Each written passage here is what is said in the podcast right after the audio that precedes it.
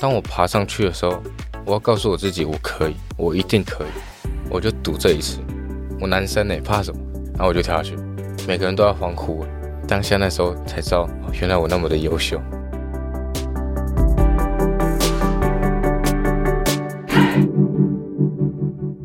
我是什么东西？资历好我，成就好我。我是善慈。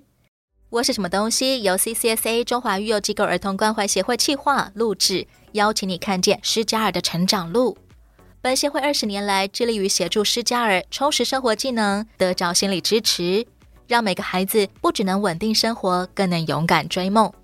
今天善慈为你邀请到一位自立少年，我觉得他的谈吐里面会散发出一种好像迪士尼的动画人物那个 Baymax 的氛围，其实是很友善的，很温暖的。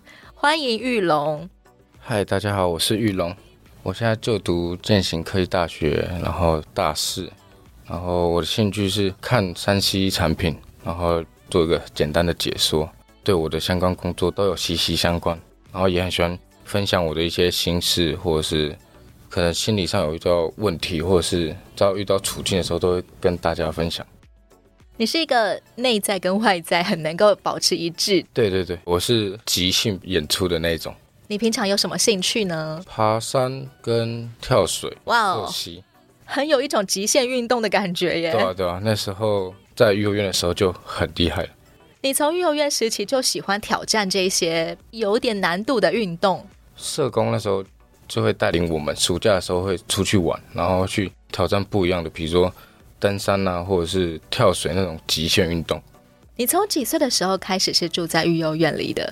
前面有一段是在寄养家庭，到了小学三年级升四年级的时候才转到育幼院。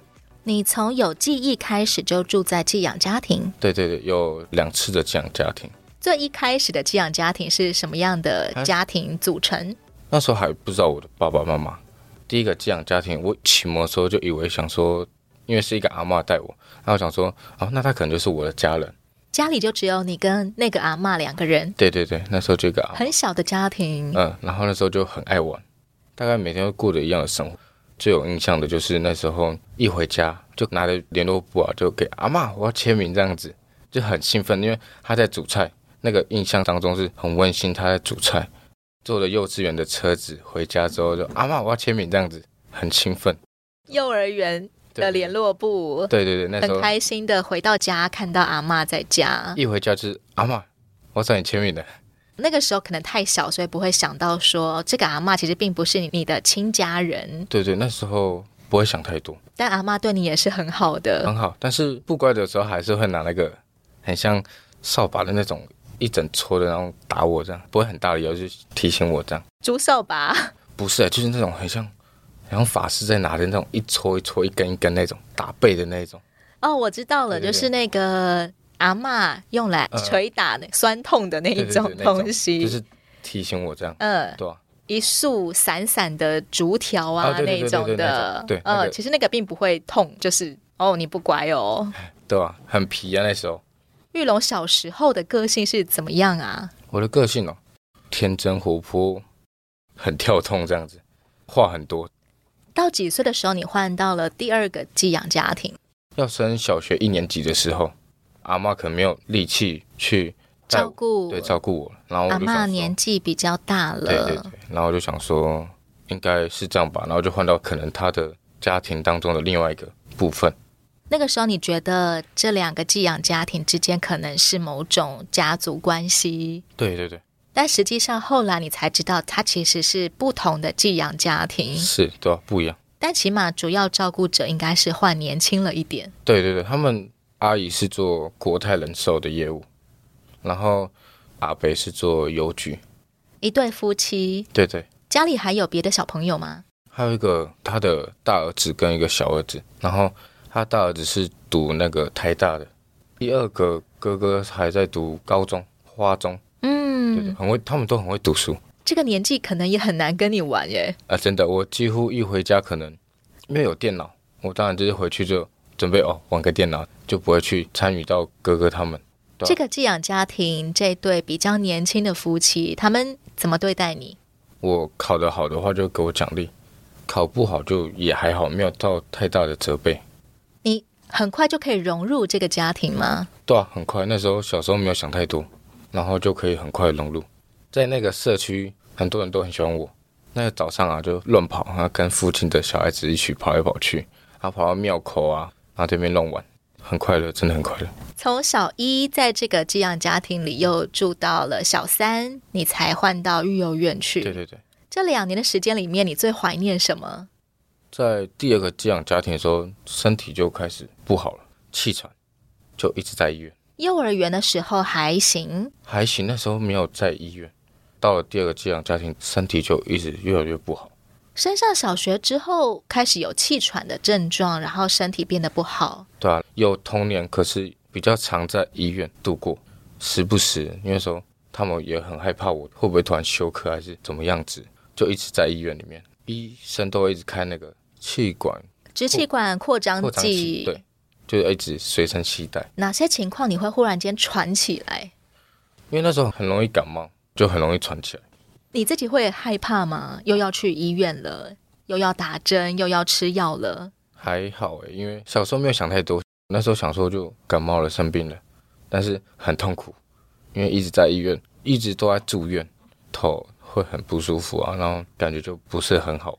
这是那两年里面对你来说印象最深刻的事了，常常在医院里住院。对啊，还有一个最有印象的就是，突然那时候小时候很爱玩，他们会不定时带我去基督教做个什么，可能唱诗歌啊，寄养家庭有的时候会带你去教会参加一些活动，对对对。然后那时候很喜欢活动，在美伦山上面唱诗歌啊，然后带活动这样子。怀念起来会觉得温暖的事。那时候感觉就很欢乐，有时候身体不好的时候还跟耶稣会一直去说，可不可以让我气喘好起来？对啊，不要再犯气喘那时候了。很真诚的在祷告。你有曾经因为气喘而被迫不能够参加什么或不能够做什么吗？幼儿园的时候才有那个被迫，后来为什么会住两年而已，又要换到育幼院呢？那时候寄养家庭好像有规定，就是说他们只能接受小孩子到几岁就要转接到幼儿园。寄养爸妈怎么样告诉你说，我们接待你的日子要结束了，接下来小三的育龙你要去加入一个团体生活喽。他们有口头说，我那时候其实有在滴眼泪，那时候一直哭，就一直哭，一直哭，我也不知道怎么说。那时候小时候还不知道怎么说出口，就是哭给他们看，让他们知道说我很喜欢他们。你很喜欢他们的哪些部分？这个四口之家，我很喜欢溜溜球，然后我就说我考很好，我想要得到那个溜溜球，然后他们就买给我，他也让我去参加很多个社团，打乒乓球啊，直拍轮，嗯，那时候也是去学习很多技能，然后跟兴趣。当你有医疗需求的时候，他们也是第一时间赶快把你送去医院。对啊对啊，他们会很匆忙的带我去医院，嗯嗯对嗯，就是很照顾我。想念这个家庭里面的点点滴滴。对啊，这样子的难过，应该会让你在进到育幼院之后偷偷哭吧？那时候刚到幼儿园的时候，就感觉突然被骗了。刚踏入，我以为是个参观，大哥哥大姐姐，然后会拿那个以前那种玩具枪，小孩子很爱玩的那种，我就被吸引住之后，我就去玩那个。当我回神之后，才想到，哎，怎么他们不见了？忽然间发现没有看到寄养爸妈的身影，对啊、那时候真的吓一跳，因为好不习惯大家。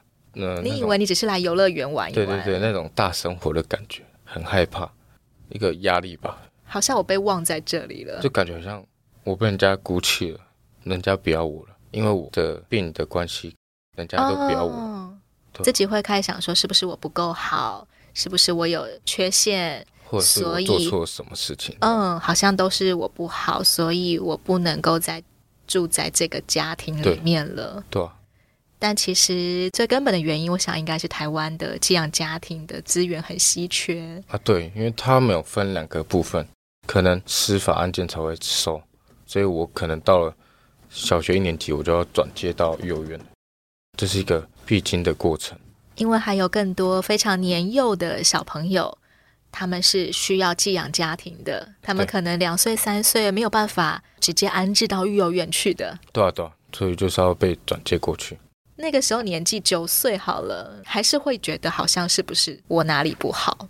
会那时候想的比较多，就会想说，是不是我会做错什么，还是我没有到达寄养家庭的家人那些的标准，是不是我被鼓起了？你花了多久时间才适应育幼院里面的生活啊？大概一年一年的生活，慢慢去适应。哪些地方让你觉得比较困难要去适应？因为那时候前面有说基督教嘛，转到那个幼儿园的时候是一个佛教，它的门口是一个大厅，一个佛堂，然后有一个很大尊的观世音菩萨。做早课的时候就在那边，对，然后做早课的时候，他们在念经，然后我就问院长说，那个他们在念什么经啊？好像观世音菩萨就坐在那边，很大尊很大的尊，，很大尊。然后我以为那是怪物，因为那时候在基督教， 因以为前没有见过对那时的候神像。啊对那时候是真的不知道，那时候小时候还是嗯嗯无知，所以会想说奇怪，他怎么坐在那边？然后为什么大家都要念经？他念什么咒语之类的？嗯以前在教会唱诗歌、对啊对啊，大家都听得懂。可是念经念的是一些就是范文，范文，很念很快，所以你会听不出来嗯，他的中文是什么，好怕，好那时候像念咒语一样，真的很怕很怕。很怕的玉龙，你躲去哪里呢？我那时候躲在办公室，哦你知道这间育幼院的规模大概有多少个小朋友？他们最高一百多个，很大型的育幼院，它是很大间的，有保育员、社工、院长，还有师傅，他们都对我们很好。后来谁帮助你慢慢去了解，能够建立起这个育幼院的生活模式呢？那时候是院长，他慢慢的带我去认识、去了解，说他们在做什么。他说念经就是要回向给可能我们的冤亲债主啊，你以前做不好，回向给他们。育幼院小朋友有上达百人，相处起来容不容易？其实我还蛮容易去适应那个环境，可能有些小孩子到不一样的地方的时候认床怕生，然后晚上睡不着，睡不着，但是我是那种到哪里都可以睡，我只要马上累了躺下去睡着，躺在地板上也可以睡着的对，可玉以马哦龙。可以马上睡着的那一种，那你真的是很适合过团体生活耶。对啊吧、所以所以大家都对我来说就很容易亲近这样子。但是你仍然是一个体弱多病、有气喘毛病的孩子耶。妈你有曾经可能玩游戏玩一玩，忽然间就喘起来吗？会啊，有时候会，就是要那个扩张剂去辅助我。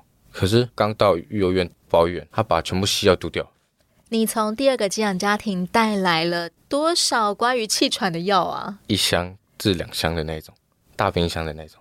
好夸张哦！小学生需要吃到这么多的气喘药吗？因为那时候是连续处方间，所以他们会一直挤一直挤。啊、你连续处方签，然后你又没有把上一期的吃完，对，因为那个扩嗯一张，年又一年对啊的堆起来，那时候就扩一大张堆剂是很多，因为那时候你是偶尔有需要，我不算到重症，可是就是有需要的时候才要用，所以越积越多，然后就真的很多了，比你带来育幼院的行李还要多了。啊真的超过我那时候的身高了。然但后是育幼院的生辅老师把这么多的气喘药一口气全丢了，我也不知道他哪里来的勇气，一进去他们的那个中庭一个佛堂，佛堂后面就是好几个小家，然后我被列入了一个小家之后，他是照顾我的人，然后他直接一看到说怎么多东西啊，丢掉，真的一次丢掉，直接带我去吃中药，他带你去看中医对，开始让你改吃中药，为了治你的气喘。对啊，我也不知道他哪里来的勇气，我还很怕，想说会不会就人生就就这样了，万一中药还没有发挥效用，你又喘起来的话怎么办呢？对，因为那时真候的是很有勇气耶那。时候在寄养家庭的时候是住在花莲市，可是到幼院的时候是在新城乡。新城乡是一个离医院很远的地方，万一要跑去急诊的话，需要一段时间。半个小时，你自己其实都有 sense，知道哇，好冒险哦。对啊，真的要丢吗？结果还真丢，对小朋友来说，吃中药有办法吃得下去吗？那不可能。像上次我是那种只要能让我吃药丸，我就绝对不吃药粉的，不管是中药粉还是西药粉，因为我觉得那个味道下去，我就下一秒会呃又吐出来那了。真的不是一般人可以想象的，那个很苦。如果早上不吃，对，中餐要吃两包；如果晚上再不吃，你就从等于早上跟中餐都要一起吃，所以从等于你要吃三包。这个药量好像比你先前吃的西药还要多。真的多，它那个是粉，然后分量是那种一般那种咳嗽药粉，大概三包吧，你每一天都老老实实的吃掉多少包中药？还好一天就三包。可是如果两三天没有吃，所以为了不要被保育员老师查到，哦，你没有乖乖吃药，有的时候到了第三天的时候，就必须把三天的药全部一起吃因为完。那时候我很诚实，我没有把它丢掉，因为那时候知道自己身体不好，我还是没有很诚实的，一样就是放在包装里面，所以他们可以去算，说你哪一天没有吃，那你三天就要吃掉。那个是真的是吐出来，真的是吐出来。这样子吃中药之后，你的气喘跟体弱多病啊，有改善吗？真的改善很多。从小学四年级吃到国一的时候就好很多了。自从那个时候也开始参加这些你一开始介绍的比较极限的运动吗？呃，爬山，先从小型步道沙卡当步道，在泰以鲁格那前里，的你应该是不能够进行这些运动不的，行对不对？他们会肺活量上不来。对他们会觉得说太危险，刚进育幼院的时候，育幼院是禁止你参加这一类的运动绝的，对不可以。尤其绝对又在荒郊野外。那时候已经被列入黑名单的那种。你知道曾经真的半路喘起来过吗？有那时候在走沙卡当步道的时候，走到一半真的太喘，是喘到那种身体会，然后这样子的声音，然后跟那时候是三福员，因为他也很喜欢登山，然后走步道那种，然后我跟他说不行了，不行了，我要休息，我说我一定要休息，我说不行，那时候带三个人吧，其他两个就继续走，那个时候你几年级？四五年级但是你并没有因此而下一次我不要参加了，没有，我硬要就是要参加，为什么啊？那时候赌就是，因为那时候是小型的步道，挑战度不高。可是当你挑战百越的时候，百越是前几名那种台湾的百越，那时候的挑战度更高。我就每天看到大家出去玩，因为那时候暑假社工都会安排一些活动，登山呐、我就想说，那么多人参加，为什么我不行？我说我凭什么不行？你就是要赌一口气，是我要跟大家一样。对啊，我凭什么不行？人家都可以，为什么不行？我就用这种不放弃的精神，说我一定要参加。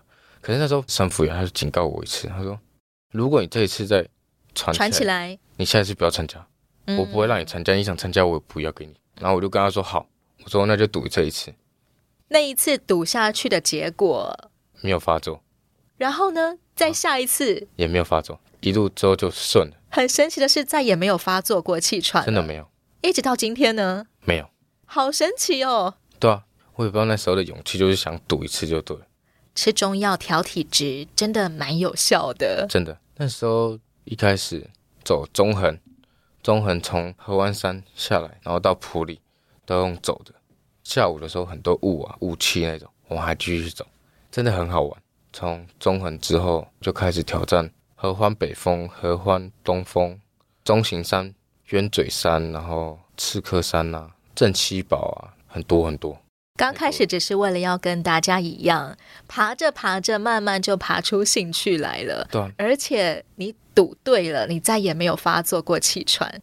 通常到了山顶上，会有那种空气稀薄、偏高山症的那种倾向。我没高山症。当你举起来那个合欢北峰、合欢东峰那时候，宫顶的那个牌子，海拔三千多公尺的时候，真的值得。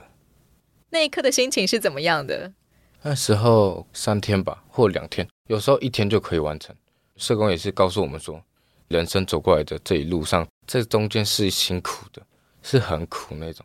可能你在爬的时候会觉得很累，想要放弃，你就跟人生一样，有时候可能你还没做到什么时候，你会觉得想放弃。可是当你越爬越上去的时候，到最顶的时候，看到那个视野是一望无际的时候，你会觉得一切都值得了，就跟人生一样。我们要去了解那个过程当中你学习到了什么。我在爬山的时候，我学习到永不放弃。如果你放弃的话，人家爬到上面都可以看到更好的视野，可是你却看不到，你不觉得很可惜吗？所以我就觉得，那我一定要爬到最顶端，看那个最高的视野。你自己体验到你的意志力有什么样子的被磨练出来？对我来说，气喘这东西是最大的一个石头，罩门，感觉是一个很大的一个石墙在前面。可是当我爬上去的时候，我要告诉我自己，我可以，我一定可以，我就赌这一次。陆陆续续我全部都参加过，只要是有登山活动或者是拉拉山，冬天、春夏秋冬我都会去爬。那种感觉视野就不一样。冬天你看起来是雾雾的，诶，冬天是挑战你的肺活量，因为会冷，挑战度也蛮高的。夏天的挑战度不高，但是当你爬到顶端的时候，很美的，真的是 beautiful。每一次都觉得幸好我上来了，对，真的。堵着那一口气我上来了。虽然那时候路上心里会很哦啊，说到底什么时候到了？那时候社工就说没关系，再爬一点就到了。结果他的爬一点还要再过那种一两个小时，每次都被骗。然后结果到了之后才觉得真的是放下一口气。生辅员真的是很厉害的教练哎、真的很知道某个关头要来鼓励你们，有的时候要来安慰你们。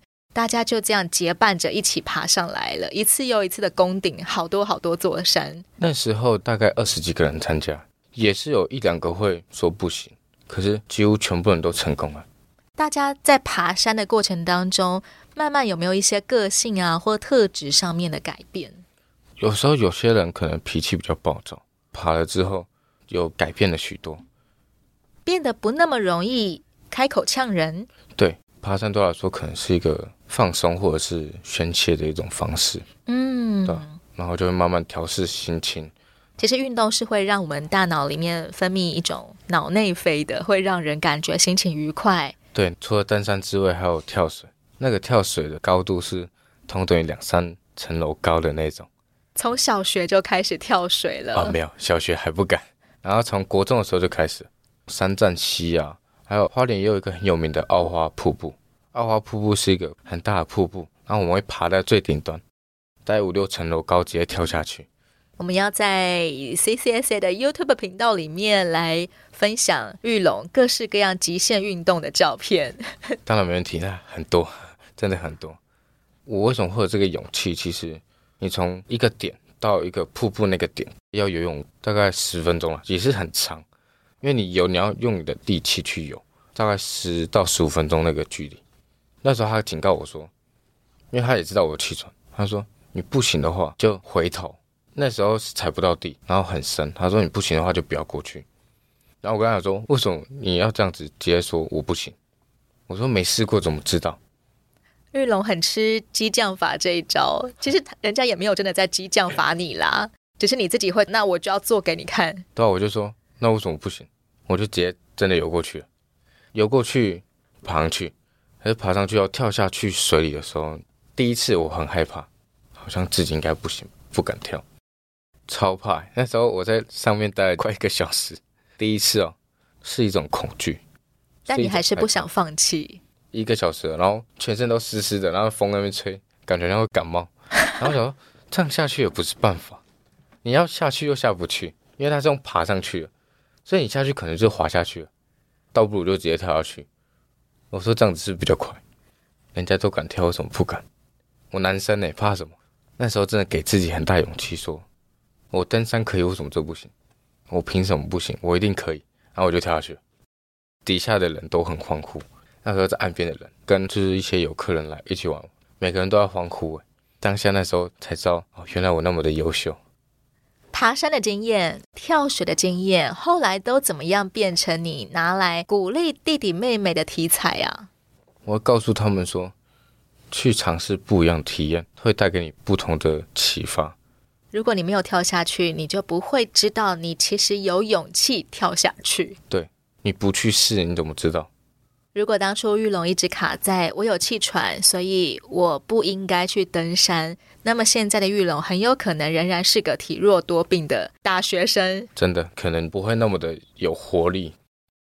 我们要来聊聊玉龙你自己的原生家庭。其实你从有记忆开始，你就已经是住在寄养家庭的。后来小学小三的时候又转到育幼院。是。那你几岁的时候开始知道生父生母啊，还有原生家庭的成员的一些相关信息呢？那时候在寄养家庭三年级的时候吧，那时候我就知道我有一个妈妈。那时候没有想太多，可能就想哦，那是我的亲生妈妈。生母来你住的第二个寄养家庭里面看你吗？对，在家福中心那边汇合。有社工见证你们的相见，那时候才知道哦，原来她是我妈。我妈还警告我说，她有拿一张图片是我爸的照片，她说以后不要跟她有联络。妈妈第一次看到你，你也第一次看到妈妈，嗯但妈妈跟你交代的事情是叫你不要见生父。她说她不好，不要靠近她，大概就这样。然后后面我就还是过我的生活，也不会特别想念这个人。不会哦，我妈哦好。原生家庭还有其他的成员吗？我还有个妹妹，等到第二个家庭的时候才知道，哦，我有个妹妹，怎么长得跟我一样？因为我们是双胞胎，龙凤胎对啊对啊，从小就是分开的。她在另外一个这样家庭，我在另外一个这样家庭。长大后的玉龙，你知道为什么你跟双胞胎妹妹一出生就必须要去住寄养家庭吗？因为我妈吸毒，因为那时候寄养家庭其实有返家十天，回原生家庭住十天。那时候回舅舅家，也是有表哥跟表姐他们打在一起，然后闹在一起。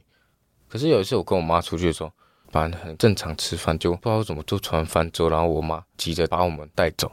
你翻桌，不是那时候有人翻桌，翻我我们的那个桌，你跟妹妹、还有妈妈一跟起吃。生母一起在餐厅里面吃饭的时候对，忽然好像有生母的仇人来寻仇，然后就把你们吃饭的桌子给掀了。他就抓住我们两个人，赶快跑走。然后他好像在接什么电话，我也不知道。妈妈是不是生活模式比较复杂一点？对啊，感觉就是很乱。记得好像去公园玩吧，被人家欺负，全身都伤这样子，跟妈妈有关的人欺负你吗？好像是。那时候小时候没有太大的印象，自看己得也到搞不清楚到底为什么。对，可是是我被人家揍，都是伤口，才只是小学生的你就被被揍，揍一通，挂彩回家。一直哭啊，光是十天的返家日都可以让你伤痕累累了。对啊，只有那时候那一次而已，之后就没有这种发生过，因为我妈那时候被关了，就被关起来。那你的生父算是什么样的人呢？我爸他是一个黑道身份，黑道一些纠纷，然后把人开枪打死所以爸爸也是坐牢，啊，对他也是坐牢，没有能力养我们，我才会被县政府接收，社会局跟县政府一起接我这个案子。对你跟妹妹双胞胎，后来你到什么时候才有跟这个妹妹比较有互动啊？到幼儿园之后，刚好在同一个育幼院里面，对啊，相处的好吗？普通哎、他从以前就是跟我相反，他个性真的相反，就是脸很像，但很像个性很不一差很样。多。他是三分钟热度，脾气也不是很好，公主病那些的。反而我就是要去纠正他，他的保远就是把我当模范。他说：“你看你哥，你要跟你哥多学啊，哇，那他应该更叛逆了，啊真的很叛逆。”到现在也是一样。还被指着说跟哥哥一点都不像。对啊，他说我很乖，可是我妹她就可能，他还没有好像有一肚子的怨气跟怒气，嗯，这一路以来可能她缺乏关怀，所以就想要纠正她也没办法。你自己在育幼院里面看这么多的兄弟姐妹啊，你最常看到小朋友有怎么样子的人际适应障碍呢？幼儿园出来的孩子都很聪明，只是有时候会用错地方。例如可能有些人偷东西啊，耍小聪明，就很用聪。明、很会看人的脸色，对，我们会看人的脸色，可是有些人可能用错地方就会去偷啊，去抢啊。把这份机灵用在我很会看人的脸色，知道什么时候老板没有发现，我就可以偷走东西。对对对，以我举例好了，我最大的缺点可能对自己没有信心。长大之后，你慢慢整理，你觉得你身上最大的弱点，对啊，爬山那些是有自信，可是当你回到一般生活的时候，可能你考试啊，或者是你要遇到新鲜事情的时候，其实是没有很大的自信。还没做之前，其实就会怕了，有时候会警惕自己说你不做，你怎么知道结果是什么？可是还是会怕，不敢跨出那一步。在你的成长过程当中，你还遇见哪些事情？对你来说，就好像当初第一次站在礁岩上面，想了一个小时，到底要不要跳下去？要踏入自立生活的那个时候，自己学会煮菜、自己打扫啊什么的，那是最大的一个坎。因为你虽然会有什么东西，却没办法运用在这个环境当中，对我来说是一个很大的挑战，因为它是新鲜的事情，会害怕、紧张，然后会不敢发出自己好的那一面。玉龙，你国中的时候是怎么样开始思考大概要走哪一条路？你有哪些兴趣？你想要学什么样的专长呢？国中那时候参加了记忆竞赛，记忆竞赛，对电子啊、电机的那种组装啊什么的，接电路啊、配线啊什么的，电机科跟电子科融合记忆竞赛，就要比速度啊。那时候虽然没有得名，但是我觉得我学到很多东西，就因为我们都是选手，就一直拼那个速度。在那过程中，我觉得很享受。也就奠定了你要朝电子这个领域发展的一个起点。那就读电子吧。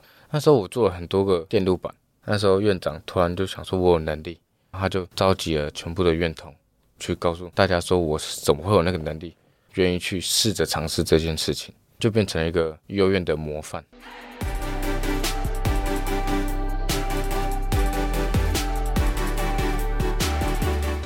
玉龙的爸妈都因犯法入狱。玉龙和双胞胎妹妹从小住在寄养家庭，小学时转入育幼院。下一回让玉龙继续告诉我们他如何面对国中时期同学霸凌的问题，以及高中时期考证照的挑战。欢迎你继续锁定我是什么东西，也邀请你上到 CCSA 中华育幼机构儿童关怀协会的网站，以各种方式关注支持失家儿，有窝有梦。疗伤，举起不一样的人生。我是善慈，自立好窝，成就好我。我们下回再见喽。